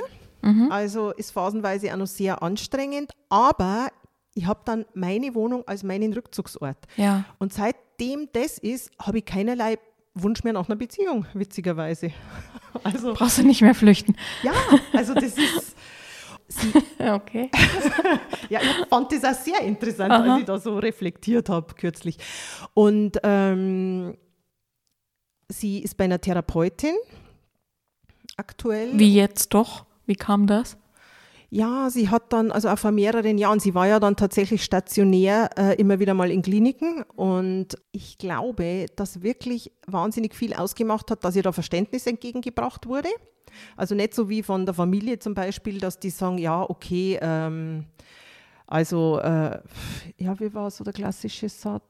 Genau, ähm, da ging es um, um eine andere schlimme Erfahrung ihrer Schwester, also ihrer Halbschwester. Die ist 16 und dann hat meine Tochter gesagt, ja, ähm, aber ich glaube, sie braucht eine Therapie, also ihre Mutter ist gestorben. Und, ähm, und dann haben sie gesagt, ja, genau, das genauso endet wie du, das kommt überhaupt nicht in Frage. Also so diese Richtung immer. Und wenn es in Kliniken war oder, oder so in Behandlungen, hat sie gemerkt, da wird ihr Verständnis entgegengebracht. Ich bin mir nicht sicher, ob sie einsieht, also, dass man, äh, ja, wie soll ich jetzt sagen, dass man die Therapie nicht nur zum Auskotzen benutzen kann, sondern, sondern auch, um das Leben einfacher zu gestalten und bestimmte Probleme, Krankheiten in, also in den Griff zu bekommen, sondern sie sieht vielleicht wirklich eher nur diese, so, da kann ich mich ausheulen. Da bin ich mir aber nicht sicher. Also ich kann es in manchen Sachen auch ganz schlecht durchblicken irgendwo. Ist ja auch egal, wenn du ja. sagst, dass das ja. auf lange Zeit gesehen eh alles ein bisschen länger dauert, ne? dann ist ja. das ja schon mal ein großer erster Schritt nach richtig. vielen Jahren mhm. Gegenwehr. Genau. Ja, Wie ist euer Verhältnis heute? Sehr eng immer noch sehr schwierig. Genau, das hast du nämlich geschrieben ja, und das finde genau. ich total spannend, ja. dass, dass auch so bei dem, was du geschrieben hast, so aus jeder Zeile die Liebe rauskommt, also dass das nach wie vor, ja. dass die Liebe da ist und mhm. du hast geschrieben, ihr seid sehr eng mhm. und dann kam aber halt äh, eine ganze Auflistung an Schwierigkeiten. Ja. Erklär's mir. Ja, also sie, sie hat einfach immer nur diese Probleme. Es ist zum Beispiel, okay, es funktioniert was nicht. Da haben wir diese Woche erst wieder, Anfang der Woche, ähm, das gehabt. Sie hat versucht, mich anzurufen. Ich war aber gerade auf dem Weg zur Arbeit und ich fahre mit dem Rad, kann da nicht ans Handy gehen. Nach 25 Minuten hatte ich 14 Anrufe drauf von ihr und ich habe dann zurückgerufen und sie ist heulend und schreiend am Telefon und hat mir erklärt, weil die Nebenkostenabrechnung kommt, äh, sie, sie hat überhaupt kein Geld mehr und man kann dann nicht normal mit ihr reden. Und ich kriege dann Schweißausbrüche erstmal und denke mir, okay. Und so geht es halt ganz oft. Also es ist irgendwas und sie, sie schreit dann richtig am Telefon. Also sie heult und schreit zugleich. Und das ist dieses, ähm, wo dann Borderline diagnostiziert wurde. Und sie wird wahnsinnig aggressiv zum Teil. Also nicht ja, eben. Und das ist ja krass anstrengend. Und eine natürliche Reaktion wäre, sich aus Selbstschutz ein Stück weit zurückzuziehen. Also woher kommt das, dass du sagst, ihr seid so eng? Woran machst du es fest? Woran hm. erkennst du es? Und ich wie glaube, zeigt sich's? Also ich glaube, wenn man jetzt eine normale Mutter-Tochter-Beziehung hätte oder wenn sie, sagen wir mal, sich normal entwickelt hätte, dann hätte sie jetzt einen größeren Freundeskreis, also meine Vorstellung, ja. ähm, womöglich eine Beziehung, was sie auch sehr gern hätte. Und wir hätten den normalen Kontakt. Aber durch das, dass sie das nicht hat, weil sie sich permanent mit ihren Freundinnen, das sind zum einen eher wenige und mit denen zerkracht sie sich permanent, verträgt sie dann wieder. So. Aber dann hat sie einfach wenige Kontakte. Also geht sie her und sagt, sie will Zeit mit mir verbringen. So. Und ähm, ja, also, wie soll ich jetzt sagen, ich würde wahrscheinlich weniger Zeit mit ihr verbringen, wenn ich die freie Wahl hätte. Also ich habe natürlich die freie Wahl, aber mhm. da kommen dann verschiedene Sachen auch wieder so ans Tageslicht. Zum Beispiel wieder, dass ich mir denke, mei, die Arme. Also so dieses, äh, ähm, wenn ihr jetzt sagt, nö, du, ich habe jetzt auch keine Zeit oder so, dann ist sie wieder ganz alleine und die schmiert man natürlich dann auch aufs Brot. Und weil sie ist schon sehr manipulativ zum Teil. Zum anderen ist da, glaube ich, so latent immer noch mein Schuldgefühl. Also, ich habe irgendwas verbockt in ihrer Entwicklung und darum muss ich jetzt gefälligst dafür sie da sein. Also mehr ein Pflichtgefühl. Auch, Meinst du ja. eng dann im Sinn von, ihr verbringt viel Zeit miteinander, ihr seid sehr verbandelt, also gar nicht so eng im Sinn von Zuneigung? Ehrlicherweise ja. Okay. Also natürlich ist die Zuneigung da und äh, ich merke das Na, so sofort. natürlich ist es nicht. Deswegen frage ich. Hm, Ja, okay. Doch, also die, ich glaube, die war immer da, aber ich habe es tatsächlich phasenweise nicht mehr gespürt, als diese Zeiten so ganz schlimm waren. Und das ist tatsächlich jetzt ein Punkt, ähm, wo ich dir wahnsinnig dankbar bin, dass du diesen Podcast machst, weil in der Vorbereitung auf heute bin ich hergegangen, habe mir die ganzen Befunde nochmal durchgelesen, habe meine alten Tagebucheinträge gelesen, habe mich hingesetzt, habe alles zusammengeschrieben, um das Ganze, um so eine Linie reinzukriegen. Und das habe ich bisher nie gemacht. Ich habe zwar immer aktuell Tagebücher geschrieben, aber ich, ich, ich habe das verdrängt. Ich habe das immer so weit, mir, es war zwar immer da irgendwo, aber ich wollte es nicht wirklich ähm, am Schirm haben.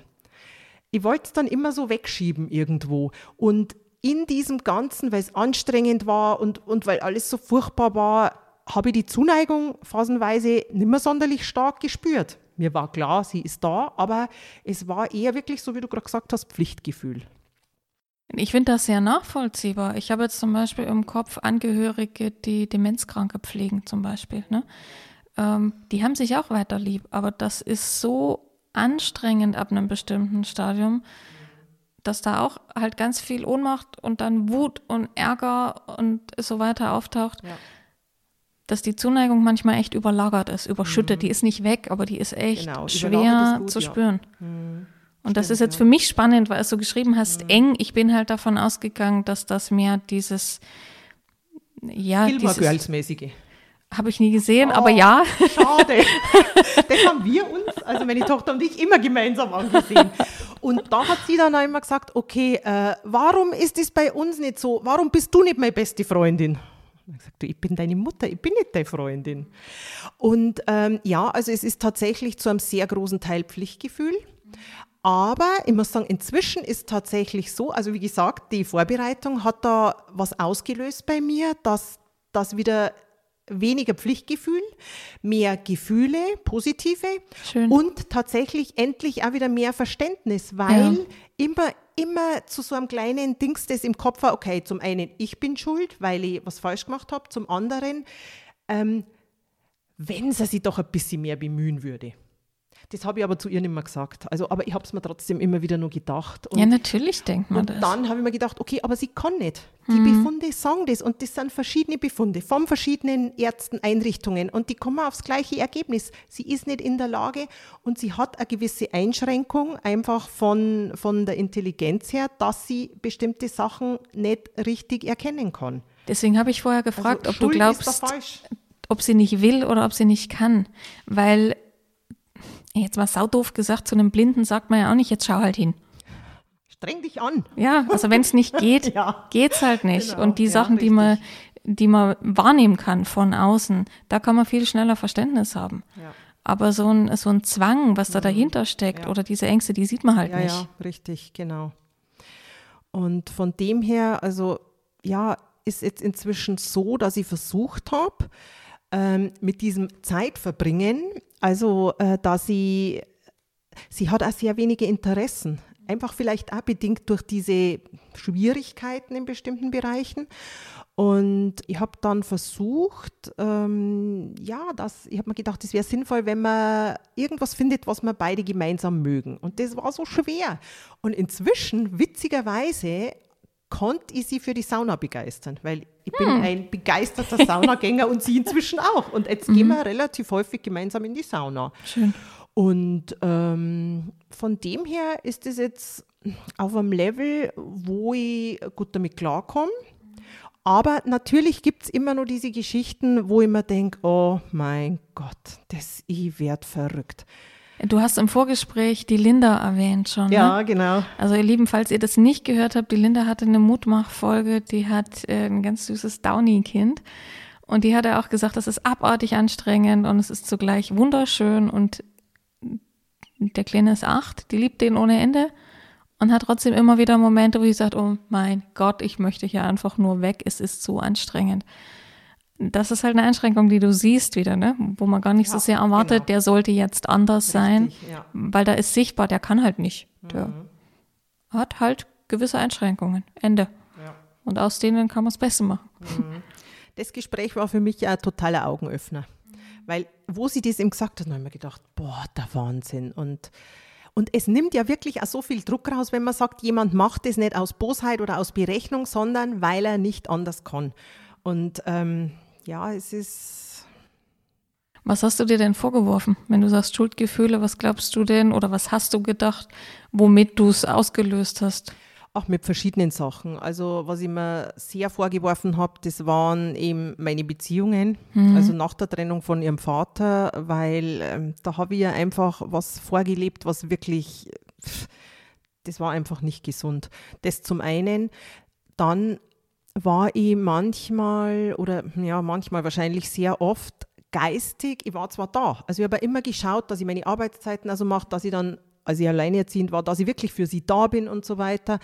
Aber ich war, glaube ich, geistig ganz oft sonst irgendwo, weil, weil mir das alles zu viel war. Und, und äh, das merkt der Kind. Also das, das, das vermittelt man ja. Natürlich merkt das ein Kind und natürlich wäre es schöner, wenn es anders wäre. Nur gerade wenn du selber Depressionen hast und so weiter, dann ist das ja auch ein, also eine Anforderung an dich, die in dem Moment schlichtweg nicht möglich ist. Also dann verlangst du von dir ja auch, was zu können oder was umzusetzen, was gar nicht geht. Hm. Ja, gut, das habe ich dann nur sehr kurz gedacht, eben weil ja. ähm, soweit äh, ist mir, also kann ich schon logisch denken, dass es nicht so ist, dass ich sage, ja, aber wenn ich dann vernünftige Behandlung gehabt hätte, früher schon, aber äh, ja, wie soll man das machen, wenn man selber nicht klar hat, dass da irgendwas falsch ist oder so? Also, ja, und es gibt darüber hinaus auch genug Kinder mit Diagnosen, die haben psychisch gesunde Eltern. Hm. Ja, stimmt. Da habe ich auch mehrere Beispiele gesehen und das war auch was, was mich immer so ein bisschen in die Verzweiflung gestürzt hat. Äh, als sie klein war, hat sie eine Freundin gehabt, die dann aufs Gymnasium gegangen ist und die Mutter war Alkoholikerin. Mhm. Hat sie überhaupt nicht vernünftig um ihr Kind kümmern können. Das hat dann die Oma alles übernommen und das war völlig problemlos auf dem Gymnasium. Und ich habe mir gedacht, und ich mach und tu und renn und schau. Und das ist doch verflixt nochmal nicht fair. Mhm. Aber da bin ich zum Glück inzwischen auch wieder weg irgendwo. Sehr nachvollziehbarer Gedanke ja. und wenig hilfreich. Mhm, ja, stimmt. Sehr, sehr kontraproduktiv. Gab es bei dir irgendwann mal den Gedanken an weitere Kinder? Ja, am Anfang, weil äh, ich selber habe eine Schwester, die ist ein Jahr jünger und wir sind sehr, sehr, sehr eng. Und die war immer eine ganz eine große Stütze für mich in der Zeit.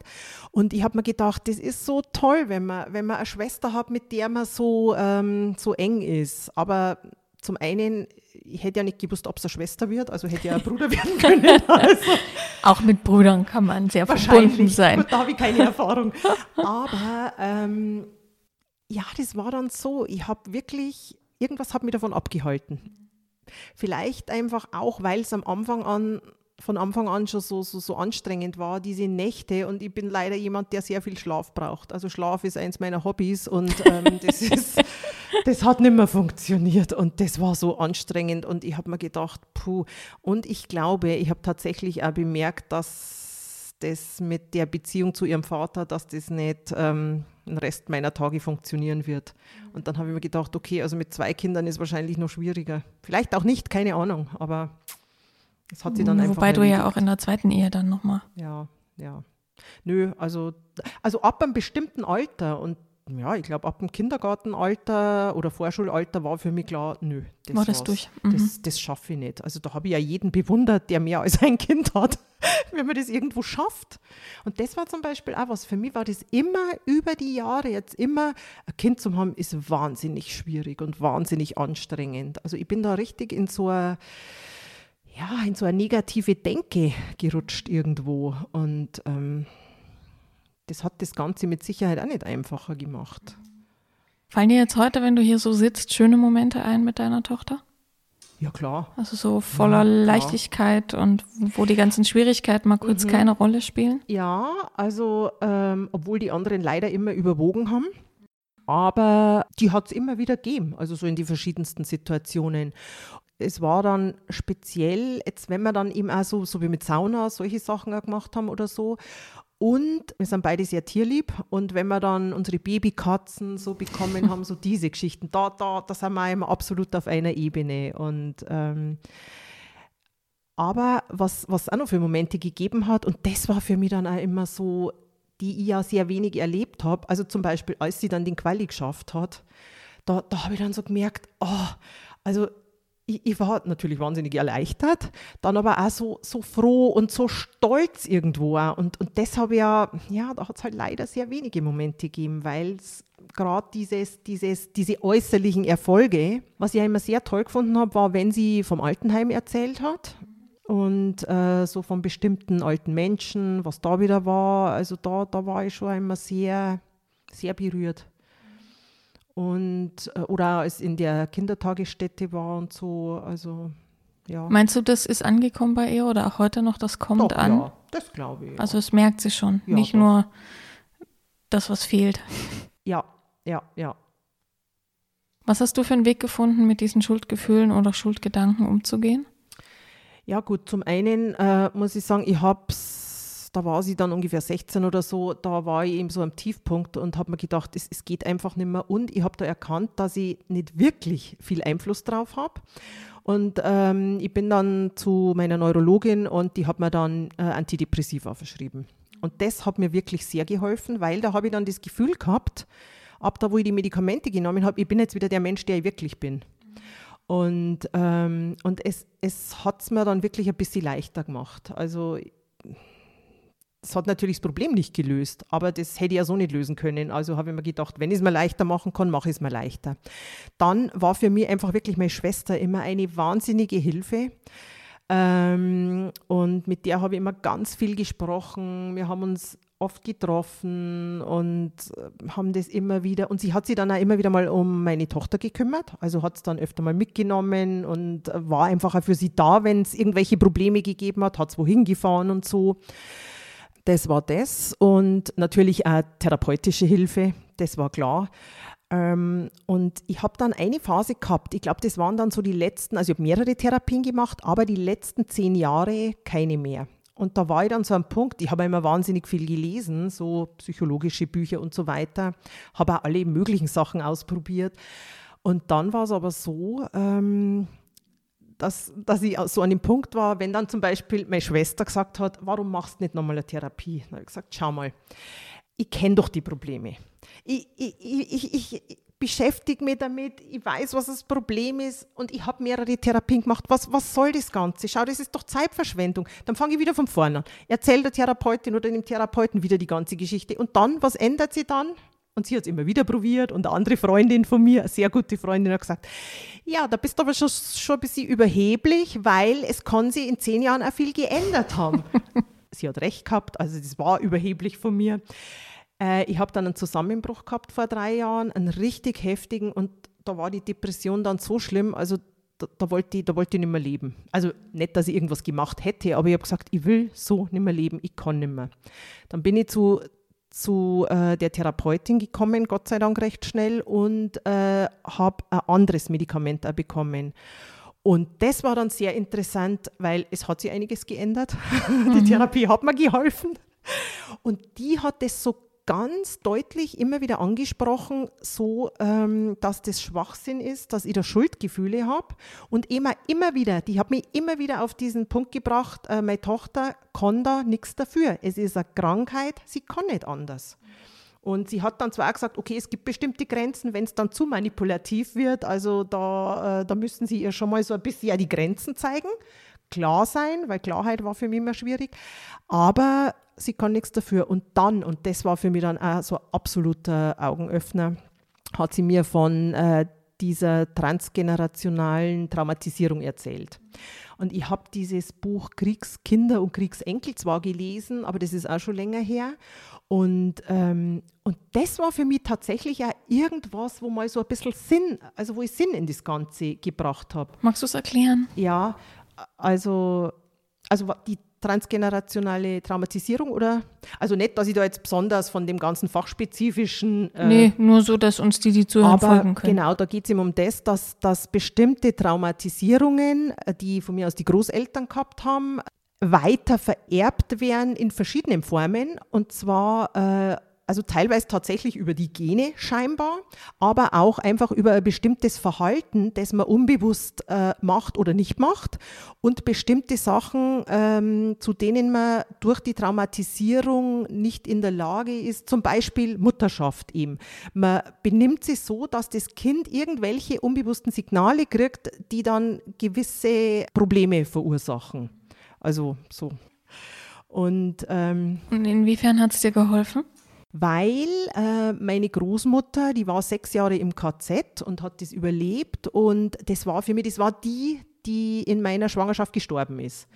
Und ähm, das war einfach eine wahnsinnig tolle Frau. Also die war so, ja, die hat trotzdem nur diesen Humor gehabt. Sie hat zwar diese dunkle Seite gehabt, wo man wirklich gemerkt hat, beziehungsweise als Kind hm, habe ich es natürlich nicht so gemerkt und ich, ja, oder gemerkt und nicht verstanden. Genau. Und ähm, die war trotzdem, die hat so diesen Humor gehabt und also wir haben die Frau einfach geliebt und ähm, die hat le leider äh, weiter weg gewohnt, aber ähm, also sie war einfach toll. Und die war für mich immer so, so ein bisschen ein Vorbild, äh, so, so, so was Schlimmes erlebt zu haben und das aber übererlebt zu haben, dann nochmal eine Familie zu gründen und ähm, Kinder zu bekommen. Also das, das, das, die war einfach toll. Und äh, ja, und durch das, dass sie diese KZ-Erfahrungen gehabt hat, habe ich mir gedacht, okay, das macht es dann der späteren Generation, also so wie mir oder, oder in meiner Tochter jetzt auch schwerer, das Ganze. Und äh, von dem her, das war dann so ein bisschen so, eine, so wie soll ich sagen, Erleichterung, so ich bin nicht an allem komplett schuld, sondern es verteilt es, sich auf mehr Schultern. Sich, genau. Und ähm, ja, jedenfalls war das für mich so die Erleichterung. Also es war nicht nur meine Schuld, sondern es gibt vielleicht trotzdem einfach Menschen, die dann äh, mit so einer Art Hypothek ins Leben starten, von der es vielleicht nicht mal irgendwas wissen. Weil was tatsächlich so war, also meine Mutter, die, die wollte nie, dass unsere Oma was erzählt. Also die hat dann oft, wenn sie da gesessen sind, hat es wieder begonnen, so zum, ja, das ist das, spannend, okay. So ein bisschen so ein Monolog. Und dann hat sie immer irgendwo so ein bisschen so einen Riegel Cut gemacht und gesagt, nö, äh, also, oder uns weggeschickt oder so. Und ich glaube, das hat sie dann so ausgewirkt, ich wollte das nicht hören. Und dummerweise war das dann eben so, sie ist gestorben und inzwischen, ich, ich würde das wahnsinnig gern also von ihr hören und jetzt geht es natürlich nicht mehr und ja, gut. Aber das war eins der Dinge, die mir wirklich so aus dem Tal geholfen haben dann. Und ähm, Na, selbst wenn du zu irgendwelchen der Schwierigkeiten deiner Tochter einen Beitrag geleistet hast, kannst du es ja trotzdem nicht rückgängig machen. Das stimmt, genau, das stimmt. Also weißt du, es geht ja, ja gar nicht darum, sich jetzt hier von allem reinzuwaschen mhm. und sagen, ja. ja. nichts, was ich mach, ja. gemacht habe oder nicht gemacht habe, hat einen Einfluss. Ähm, dysfunktionale Beziehungen vorleben mhm. machen natürlich was. Nur du hast es ja auch nach bestem Wissen und Gewissen in dem Moment gemacht, hinterher erstmal zum Glück schlauer. Ja, ja wäre schlimm, wenn ja. keine Entwicklung stattfinden würde. Stimmt, ja. Aber das nützt da ja rückwirkend auch nichts. Also auch dann steht ja die Aufgabe an, Verständnis für dich zu entwickeln und auch großzügig mit dir zu sein, nicht nur mit ihr. Also auch so ein bisschen Pflichtgefühl deinem eigenen ja. Wohlergehen gegenüber ja. und nicht nur ihrem. Ja, das habe ich dann zu dem Zeitpunkt vor drei Jahren einfach gemerkt, dass wenn ich so weitermache, dann, dann, dann ist irgendwann Schluss, dann geht es einfach nicht mehr. Und, ähm, und seitdem muss ich ganz ehrlich sagen, richte ich tatsächlich vermehrt die Aufmerksamkeit auch auf mich und schaue, was tut mir gut und muss zwar dann immer wieder mal noch äh, gegen ein schlechtes Gewissen kämpfen, immer wieder, aber ich mache es trotzdem verstärkt. Und sage inzwischen auch zu meiner Tochter immer wieder mal, wenn sie sagt, ja so und so, nö, du, das geht jetzt nicht, da bin jetzt ich mal dran. Also das, und ich glaube, dass das auch wichtig war, dass ich, dass ihr das auch so vermittelt. Und ich glaube, ich bin mir nicht sicher, aber ich glaube, ich habe ihr gegenüber so die letzten Jahre dann auch immer so ein bisschen ausgestrahlt, unbewusst, ja, ähm, so Asche auf mein Haupt und hau ruhig nochmal drauf, weil ich bin ja schuld. Und das ist mit Sicherheit nicht gesund. Also weder für sie noch für mich. Und ähm Na, ich habe irgendwann mal gelesen oder gehört, ich weiß es nicht mehr, aber das ist bei mir so hängen geblieben, dass wenn, also wenn du jetzt so in dem Schuldgefühl stecken bleiben würdest, ist jetzt sehr drastisch ausgedrückt, aber dann gibst du dir ja weiterhin eine Täterrolle und machst sie automatisch immer zum Opfer. Also ihr habt dann, ihr bleibt dann in so einer Dynamik, wenn da eine schuld ist, ist der andere das schwache Element. Ja, ja. Und in dem Moment, wo du diese Schuld von dir selber wieder wegnimmst, ja. Habt ihr halt auch die Chance, viel mehr auf Augenhöhe zu sein. Also dass es im Endeffekt eine Erleichterung für beide ist, nicht nur für dich. Weil das ihre Einschränkung hat, das scheint gesetzt zu sein, die werden auch nicht verschwinden. Und gleichzeitig hast du ja, seit es sie gibt, unheimlich viel investiert, um ihr zu helfen oder in ja, Hilfe zu ermöglichen. Mhm, ja. Wie sieht es denn da heute aus? Also sie hat dich, mhm.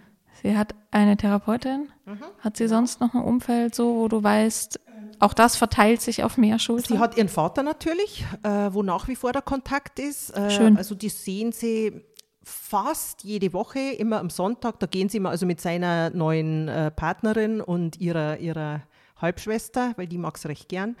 Äh, mit der gehen sie dann immer essen und also er hat nach wie vor sehr wenig Zeit, aber ähm, sie telefonieren fast täglich. Cool. Nö, ja, ist schön. Täglich. Siehst du, dass da noch jemand Sie telefonieren ist. täglich. Weißt du zufällig, ob es ihm ähnlich ging wie dir? Also hat er da auch mal Schuldgefühle gehabt oder sich mm, da die mm, Gedanken oh, gemacht, woran es liegt? Oder? Das ist ganz schwierig, weil ähm, das war immer so ein Streitpunkt zwischen uns, weil der, der gehört leider zu denen, der hält jetzt nicht unbedingt viel von Psychologie. Aber wie, so. wie erklärt er sich das? Ja, er hat dass halt sie gesagt, ihre Schwierigkeiten äh, hat er glaubt schon, dass das schwierig ist für sie, aber sie muss sie halt einfach durchbeißen. Sie muss die Zähne zusammenbeißen. Ähm, also so die alte Schiene. Die alte zu einem Depressiven sagen, lächel halt ja, mal, dann geht es so, da besser. Weil er macht es ja so sein Leben. Und der ist natürlich, der ist jetzt auch 52 und der arbeitet, also seit er, ja, also seit er arbeitet, und das ist schon sehr lang, ich glaube auch seit, seit er 16 war, 16 Stunden täglich, Samstag vielleicht nur 8 Stunden, Sonntag vielleicht maximal 2, 3, 4 Stunden. Das, ja, dann kann man sich nicht reinversetzen nö, ne? in nö, andere, die das nicht so können. Aber sagen wir mal, im Rahmen seiner Möglichkeiten äh, unterstützt er sie wirklich. Finde ich total schön, ja. dass gerade ja. wenn das ja. Verständnis noch weniger ist, mhm. trotzdem der Kontakt so da genau, ist. Genau, richtig. Und sie hat natürlich zum Rest, äh, also seiner Familie, das ist immer, da hat es immer Phasen gegeben. Im Moment ist so eine Phase, wo sie dann keinen Kontakt hat, bis sehr, sehr wenig weil wieder irgendeine blöde Bemerkung gefallen ist. Also sonst ist einmal pro Woche rausgefahren, also die sind ja nur am Land und hat die Family besucht, also ihre Großmutter und ihre Tante und da gibt es einiges an Kindern, was sie immer ganz toll findet. Und äh, seit, ich glaube, zwei Monaten war es wieder nicht mehr dort, eben weil ähm, da hat es wieder einen Streit gegeben und ja, wahrscheinlich das gleiche Thema wie immer, weil sie. Ja, wobei das relativ klischeemäßig Borderline ist auch, ne? Dass es diese, diese Hin- und wieder Wegbewegungen ja, gibt. Ja, klar, genau, stimmt, ja. Und ansonsten, also sie hat einige Freundinnen, ich glaube vielleicht so vier, fünf, und ähm, da ist exakt das, was du gerade gesagt hast. Okay, also heute unternehmen sie was und das war lustig und war toll und am nächsten Tag ist ein solches dummes Rindvieh, weil die hat das gesagt und, und das habe ich natürlich am Anfang auch nicht zuordnen können. Ich, ich kenne ja außer ihr niemanden mit Borderline und ähm, ja, aber das ist tatsächlich ein Muster irgendwo. Und das ist eins der aufgezählten Symptome, dieses äh, ja, äh, Kuschel ja. mich, aber fass mich nicht an. Ja, genau, richtig. Und ja, sie, sie schaut da immer, dass sie sehr, ähm, sehr, sehr viel unternimmt, sagen wir es mal so. Also das, das, was sie jetzt macht, die Maßnahme ist halbtags, findet sie sehr Das klingt für mich, entschuldige, ja. Das klingt für mich so, als ob sie insgesamt einen ziemlich guten Weg gefunden hat, ihr Leben zu gestalten. Halt nicht nach normalen Anforderungen, ja, ne? wieder ja. normal in Anführungszeichen, ja. aber für diese Optionen, die sie hat. Ja, theoretisch ja. Liegt sie halt nicht unter der Brücke. Mm, Genau, und das ist ja mein Punkt. Wenn ich jetzt wüsste, es geht ihr gut, sie ist absolut glücklich und so, dann, also ich bin niemand, der da sagt, oh, du musst Karriere machen. Überhaupt nicht. Also ich finde, jeder soll so leben. Aber das ist eben das, wo für mich immer noch schwierig ist, dass sie phasenweise sehr unglücklich einfach ist, weil sie gerne einen Freund hätte. Aber die Freunde, die sie hat, durch ihre Zwänge vertreibt. Und ähm, das ist was, wo, wo ich für mich mit trotzdem irgendwo immer noch versucht, damit abzufinden und das jetzt aktuell sehr, sehr viel besser schaffe als bisher. Und ich glaube, dass ich auch das an sie so ein bisschen weitergeben kann und vermitteln. Und wir reden da sehr viel drüber und ich probiere natürlich immer noch, dass ich ihr bestimmte Sachen nahebringe. Ob es landet, keine Ahnung. Wie viele Aber- uneingeschränkt glückliche Menschen kennst du denn? Nicht viele. das stimmt natürlich. Und darum bin ich da inzwischen auch ein bisschen, ich habe das, glaube ich, selber so ein bisschen dramatisiert, wenn sie sagt, sie sagt oft dann, äh, ich will nicht mehr leben. Und ich bin mir aber sehr sicher, dass keine akute äh, Suizidgefahr besteht. Da bin ich mir wirklich sicher. Okay. Und ähm, ich glaube, das ist dann eher auch wieder so ein bisschen der Schrei nach, kümmere dich um mich, kümmere dich mehr um mich, so dieses, mach was. Also, und weil ich erlebe sie dann teilweise auch, dass sehr gut drauf ist und er lacht und lustig ist und darum denke ich mir immer, ja, okay, passt eigentlich alles zu diesem Bild irgendwo, zu diesem Störungsbild. Und ähm, Und im Endeffekt ist sie auch trotz Borderline erwachsen. richtig. Wenn du dir was wünschen könntest, wie es weiterläuft, so in zwei, fünf, 17 Jahren, Ja. für sie, für dich und für euer Verhältnis, für euch beide. Mhm. Was hättest du denn gern? Was soll die gute Fee erfüllen, wenn es ginge? Ja, äh, so blöd das ist, aber ich hätte tatsächlich gerne ein bisschen mehr Normalität. Also ich hätte gern, dass ihr einfach gut geht, dass sie es vielleicht schafft, eine Arbeit und ein Umfeld zu finden, wo sie sich aufgehoben fühlt und nicht immer attackiert.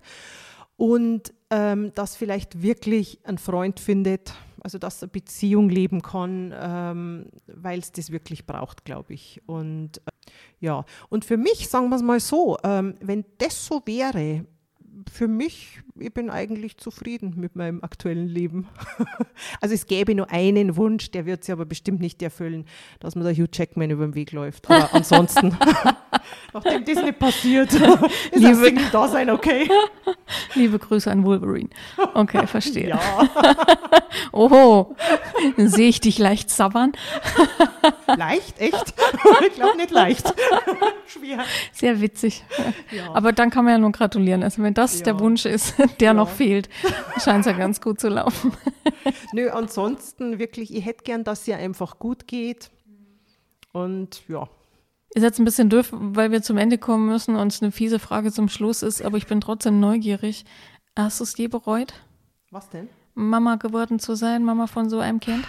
Es hat so Phasen tatsächlich gegeben, wo ich, wo ich gesagt habe, oh, das, das war ein Fehler. Aber natürlich wirklich nicht ernst gemeint. Als das war Ausdruck von Ja, genau, Überforderung. so die Verzweiflung. Aber wenn, weil es ist dann immer wieder der Gedanke sofort gekommen, wenn es jetzt einen Unfall hätte und sterben würde, dann, oh mein Gott. Also, ähm, nö. Von dem her natürlich nicht. Ich hätte es mir gern leichter gewünscht, aber Ja, logisch. das weiß man vorher nicht. Nee, eben. Und deswegen, das, äh, ich stelle die Frage dann ganz gern so, wenn du es vorher gewusst hättest, hättest du es trotzdem gewollt. Und das ist eine rein hypothetische Frage und auch echt äh, fragwürdig, äh, wie viel Sinn das macht. N- Nur wenn man dann halt beantworten kann mit, egal wie schwierig es ist, ich bin trotzdem froh, dass sie da ist oder dass es ist, wie es ist, dann gibt das ja auch wieder ein bisschen Zuversicht, dass man immer irgendwie einen Ja. Weg findet. Ja, ich habe mir dann oft da gedacht, wie wäre es, wenn es jetzt wirklich kriminell oder drogenabhängig geworden wäre? Ähm, weil da denke ich mir oft, wenn man ein Kind hat, das jetzt wirklich ein schlimmes Verbrechen begangen hat. Und, und, aber das kann ich mir ganz schlecht vorstellen, weil sie ist ein sehr sozialer Mensch im Endeffekt, gibt Bettlern Geld, solche Sachen einfach. Und also sie hat sehr tolle Seiten, wirklich. Und von dem her, ja. Na, und wir kennen uns ja nicht. So vom Reinkommen habe ich mir schon gedacht, oh, du siehst sehr lebensfroh aus. Ja. Und deinen Spaß hast du ja offensichtlich nicht verloren. Nö, wobei das tatsächlich meine Therapeutin, meine tolle Therapeutin immer gesagt hat, das ist äh, eine Strategie von mir, ganz viel über Humor zu lösen. Und teilweise schieße ich da so ein bisschen übers Ziel hinaus. Aber inzwischen ist mir das auch bewusster und darum Kannst bin ich aufpassen. aufmerksam, aufmerksamer geworden. Ja. Ja. genau. Okay. Möchtest du als Schlusssatz unseren Zuhörenden noch irgendwas mitgeben? Weil äh, du bist ja mit Sicherheit nicht die Einzige mit einem nicht ganz so pflegeleichten Kind, wie man es sich wünscht. Ja, ja, ja. Na, ganz sicher. Wir haben da ohne Mikros vorher kurz geredet, ne, dass, dass wir dieses Thema noch nicht hatten. Und das nicht, weil es das nicht gibt, sondern zum einen, weil das schon sehr viel Mut erfordert, darüber zu reden. Ne, und zum anderen habe ich schon gesagt, weil es jetzt auch nicht so unsere, rein vom Alter her, ja. unsere ja, genau. Hörerschaft ist. Mhm. Ihr Lieben, das ist aber gleich mal ein Aufruf. Ich hätte total gerne in der Altersspanne unserer Gäste mehr Bandbreite. Das wäre super. Also wenn das jetzt jemand hört und sich angesprochen fühlt, meldet euch gerne. So, jetzt du noch mal. Was möchtest du noch mitgeben? Okay. Genau das hätte ich jetzt auch gesagt. Echt? Bitte, bitte meine Altersgruppe. Aber was ich auch noch sagen wollte, hört euch die Mutmachgespräche an, weil das ist so hilfreich. Nö, wirklich, weil selbst habe ich zu dir vorher auch schon gesagt, wenn es Themen sind, die so die jetzt überhaupt nicht meine Themen sind, dann kommt in fast jedem Gespräch kommt irgendein Punkt, wo ich mir denke, oh ja, das erkenne ich. Und von dem her, man kann nur was da, dafür mitnehmen. Also mir hilft es enorm. Das ist schön. dass äh, ich winke mal geistig, Sophie, weil das ja unser Anspruch ist, dass man auch aus völlig anderen Geschichten Sachen mitnimmt, wo man sich erkennt und wo man Parallelen ziehen kann. Cool. Ja, dann, äh, wir müssen leider aufhören. es gäbe bestimmt mehr zu erzählen. Vielleicht stelle ich jetzt noch zwei, drei Fragen ohne Mikro. Fürs Erste, vielen Dank, dass du dich gemeldet hast, dass du hergekommen bist. Danke für die Einladung. Sehr, sehr gerne und auch mal diesen Aspekt von Elternschaft mit uns geteilt hast. Ja. Ihr Lieben, wie immer, ich habe keine Ahnung, was es für eine Erklärbärfolge dazu gibt. Ich muss mir das durch den Kopf gehen lassen und äh, schiele zu Sophie. Uns wird was einfallen. Wenn ihr kommentieren möchtet, Fragen habt, euren Senf dazu geben, wie immer auch sehr gerne eigene Erfahrungen teilen, könnt ihr das total gerne machen. Meldet euch entweder per Mail oder per Instagram oder Facebook über die Profile der Mutmachgespräche. Bis dahin, ihr Lieben. Ciao.